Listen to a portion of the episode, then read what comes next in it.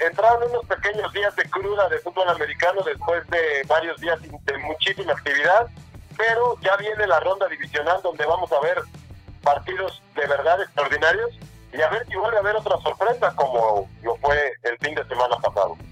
Alex Madrid. Buenas tardes amigos, aquí listos para hablar un poquito de fútbol americano, el deporte de las taqueadas que llega a su parte culminante y con un frío terrible que hace emocionar para un par de juegos con nevadas este fin de semana. Ángel Estrada. Yo ya no quiero saber nada, señores. Yo ya no conozco la NFL, para mí desapareció ese deporte, no sé ni de qué vamos a hablar, sinceramente. Yo estoy ya descansando de esa cruda que dice el buen Arturo Palafox y la verdad ya me concentré hasta en el tenis que poco aguante, que poco aguante, no puede ser, pero para llegar al momento que está hablando el señor Estrada, tenemos que empezar un poquito, pues, por orden.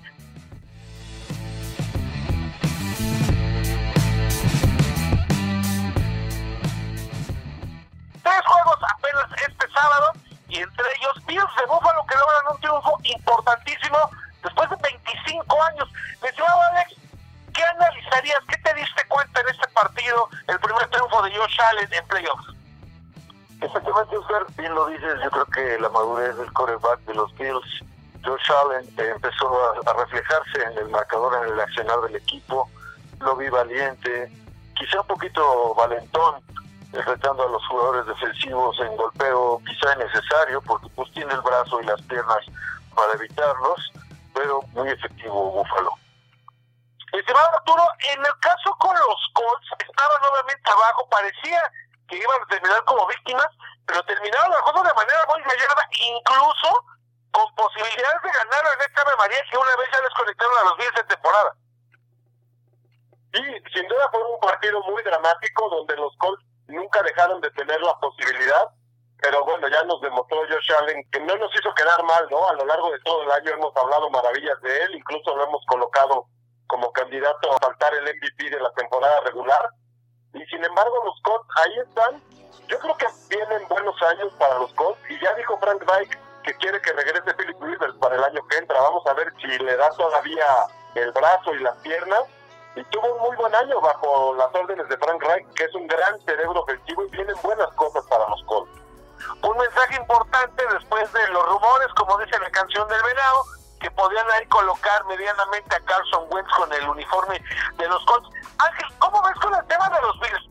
¿Ganan ellos como un mensaje en su poderosa ofensiva de cara a la divisional o pierden mostrando ciertas debilidades en la parte defensiva? ¿Cómo lo ves tú?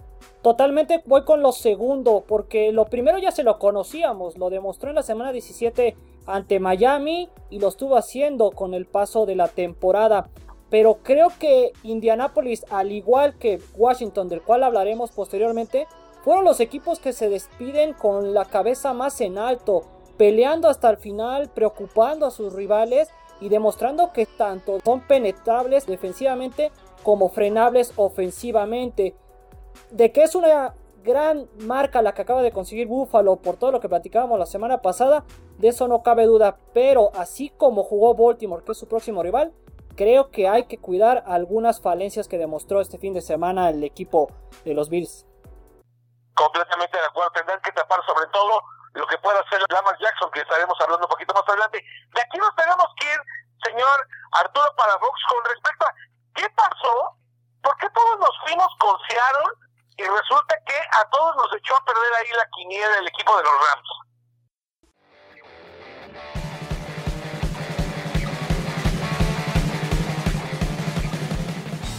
híjole, ahí no lo entiendo todavía muy bien qué fue lo que pasó. Salen con un coreback novato para disputar los playoffs porque el titular estaba lastimado y al final se tienen que jugar el partido con el que normalmente es el titular, Jared Goff, no lo hace nada mal, pero aquí vamos a mencionar que el ranking defensivo global de los Rams a lo largo de toda la temporada fueron la mejor de las 32 franquicias de la NFL. Y eso terminó por pesar. Y yo creo que Pete Carroll ya tiene que pensar en algún cambio de estrategia, en algo, porque los halcones marinos ya están como muy escauteados, ya se volvió sencillo para las defensivas rivales parar a Russell Wilson y compañía. Mi estimado Alex Madrid, hay un tema y con eso que toca Arturo con respecto a la defensiva, pero ¿te parece que Sean McVay se graduó? Digo, le falta obviamente un título de Super Bowl, pero ya ganarle realmente la partida a gente como Pete Carroll, pero además con todo lo que tuvo que pasar, ¿no? Los lesionados, tener que cambiar, ajustar y todo ello, ¿consideras que ese fue el partido donde ya se graduó? Exactamente, mira, creo que como graduación no creo que tanto, creo que le falta un poquito para conseguir un campeonato en un Super Bowl, pero sí demostraron que estudiaron, como dice Arturo, y bien lo menciona, súper bien al ataque deseado, sobre todo los pases profundos de Russell Wilson, y esto ayudó mucho a hacer la ofensiva de los halcones marinos un poco predecible. Me sorprendió, debo aceptarlo, la defensiva de los carneros, muy consistente todo el partido y la circunstancia de Jared Goff, que pese a que no estaba contemplado para iniciar, pues tuvo que entrar de emergencia por el golpe que recibió el suplente y la verdad que se envalentonan para enfrentar a los empacadores, pero creo que el frío en la tundra de Wisconsin, allá en el Lambeau Field, ya va a ser definitiva para los Rams. Y a ver si no le termina doliendo el dedito, el de dulce a Jared Goff, que también me parece que gana puntos, ¿no? Mariscal de campo, primera selección de draft, Ángel, que parece que se esperaba todavía mucho de él, insisto, ya llegó Supertazón, pero el hecho que haya tenido este regreso en particular, creo que le suma puntos, pero también le abona gasolina en tema de motivación, ¿no? Sí, sin lugar a dudas, y en general a todo el equipo, ¿eh? Creo que la planeación para jugar con Wolford todo el partido ahí estaba, todavía McVeigh tuvo que decidir minutos antes del partido seguirse con el novato o con el experimentado, por así decirlo, entre comillas.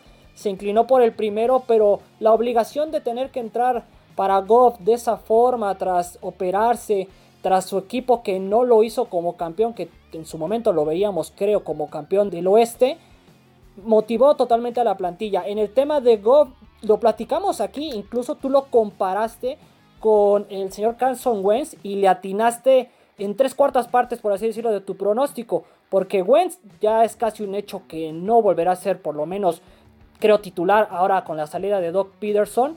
Y en el caso de Goff, estaba ahí tambaleándose, como tú dices, le abona un poquito de gasolina a su carrera que tal vez llegó a su parte más alta muy pronto, pero creo que puede seguir llevando a una ofensiva mediana, si le podemos llamar, como la es la de los Carneros de Los Ángeles, que el pasado sábado.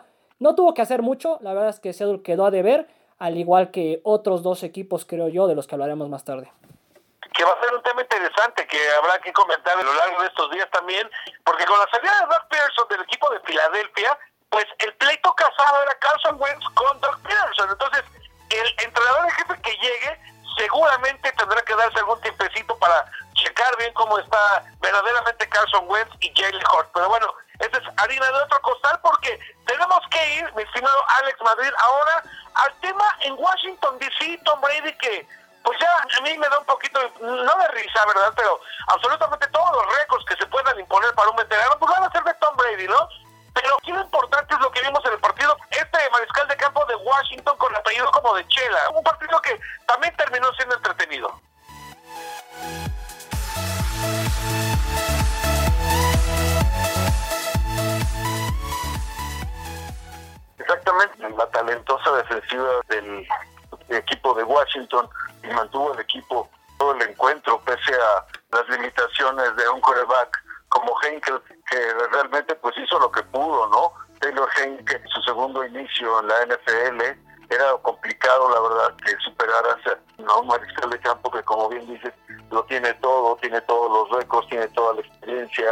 tiene toda la precisión.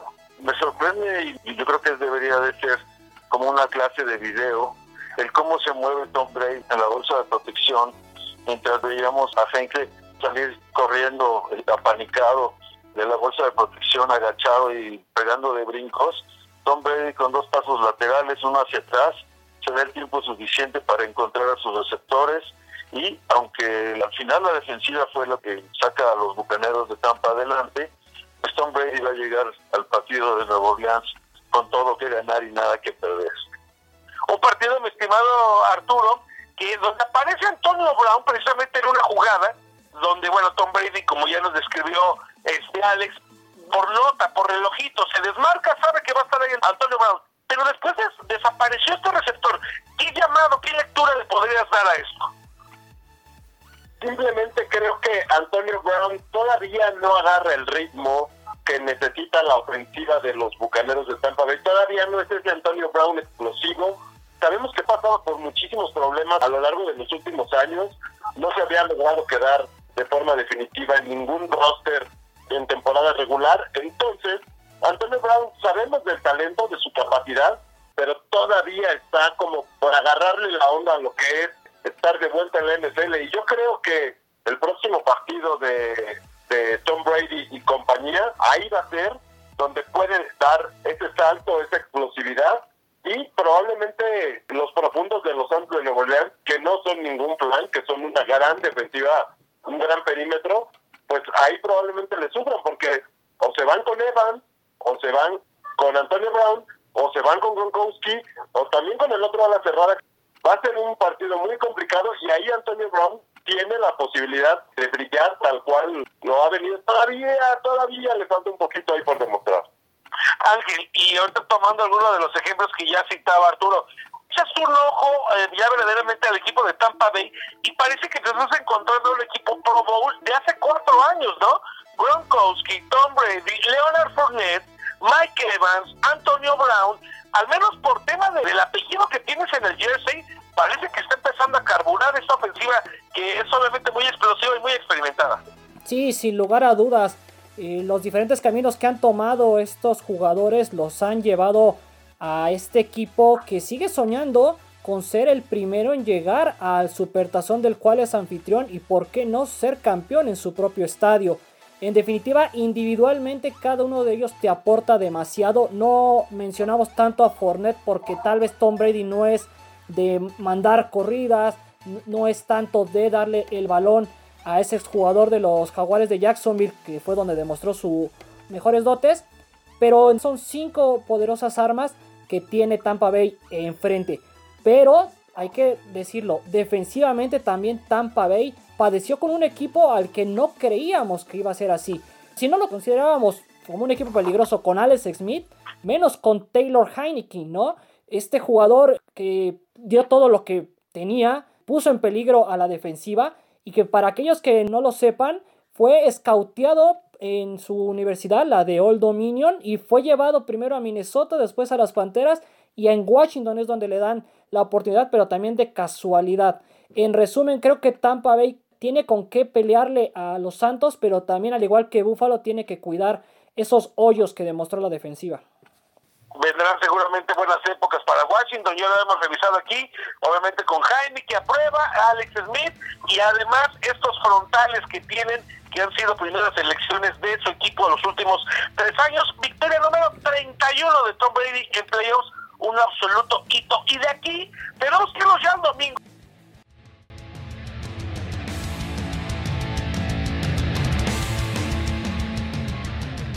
Con los tres partidos del domingo, estimado Arturo para Fox, un juego donde, pues yo creo que era de los más parejos, ¿no? Tennessee, Baltimore, empezó Tennessee forcejeando, pero al final del día Derrick Henry solo 40 yardas. La clave fue frenar al tractorcito Derrick Henry. Dejarlo en 40 yardas fue lo más importante y todos los partidos de playoffs que se han enfrentado cuervos contra titanes, ahí el ganador fue el visitante. Esta no fue la excepción. Y aquí lo que me llama un poco la atención fue Lamar Jackson, que al final termina el partido, gana y decide irse rápidamente a los vestidores, no saludar a nadie, incluso tampoco incita a sus compañeros a que se vayan, pero fue por las continuas faltas de respeto que ha tenido del rival, de ir a celebrar al centro del campo, algo que ya está de moda en la NFL, que esto lo vimos, bueno, con Terrell Owens cuando jugaba en contra de los vaqueros, Y esto al final, pues no hace más que hablar de probablemente algo de inmadurez de Lamar Jackson y no saber comportarse en la victoria. Y eso probablemente le pueda pesar a los Ravens en su próximo partido. Que además se sale esto que tú describes, se van los vestidores cuando quedaban 23 segundos en el reloj. O sea, el partido estaba decidido, pero todavía corría el reloj. Mi estimado Alex Madrid, un Lamar Jackson que fue retado muy pronto, lanza una intercepción que parecía nos iba a mostrar otra vez ese Lamar Jackson que le iban a tener las patas en momentos culminantes, pero me parece que saca bien el partido, obviamente muy bien coacheado. Sí, exactamente, Oscar, amigos, bien lo comentan, la verdad es que esta es una rivalidad ya casada entre titanes y cuervos, y la vez pasada los titanes se habían burlado y como que quisieron regresarles y pagarles con la misma moneda. Cosa que es considerado, bueno, pues una actitud antideportiva, no abona nada al deporte en sí, pero sí, realmente en, el campo de juego debemos de reconocer que Lamar Jackson fue espectacular, esa tremenda aceleración que tuvo a 33 kilómetros por hora, 48 yardas, aparte fueron 48 yardas efectivas, pero más los cortes diagonales que hizo.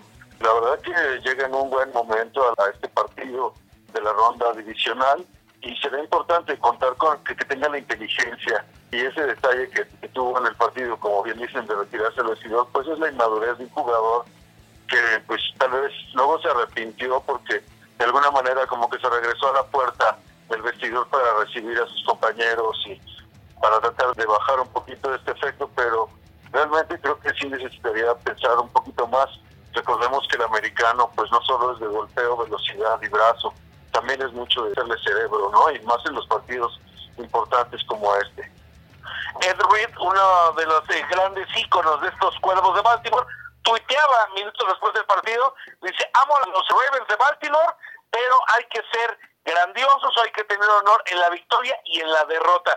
Ángel estaba, el que me hizo quedar mal fue Ryan Tannehill, yo diciendo, no, estaba yo tuiteando que Ryan Tannehill ya era una realidad, ya había encontrado su segundo aire, y pues se vio ahora sí en este partido medianito, ¿no? Verdaderamente ni peligroso y al final termina cometiendo una intercepción que obviamente fue al marcador.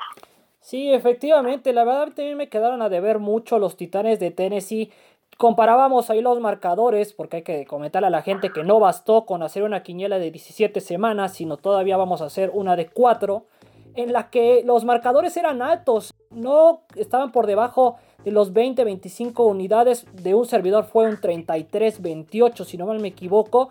Y que aunque ambos fue una baja cantidad de puntos, la de los titanes fue la peor. Ya lo ha citado Arturo, detuvieron al tractorcito y parece que se le nubló la mente a Tannehill, que obviamente ya no pudo hacer jugadas de play action, no pudo engañar con entregar el balón y quedárselo él, tuvo que forzarse a lanzar y fue otro equipo de Tennessee que ni con los aficionados que permitió, eso es parte importante que hay que recalcar porque más tarde hablaremos de esas decisiones que se están tomando, pues ni así pudo hacer pesar su casa. Yo decía que tal vez el viaje de Baltimore a Nashville iba a pesar y al final no fue así.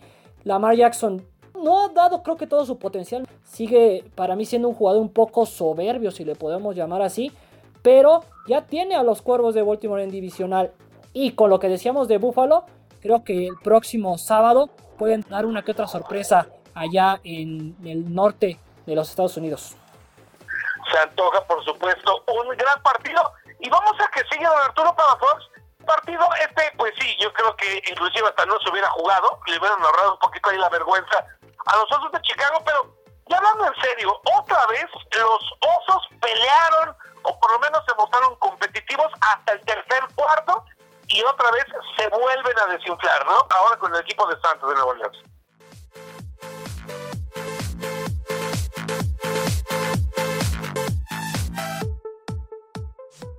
Pues parece que fue una extensión de la temporada regular de los Osos.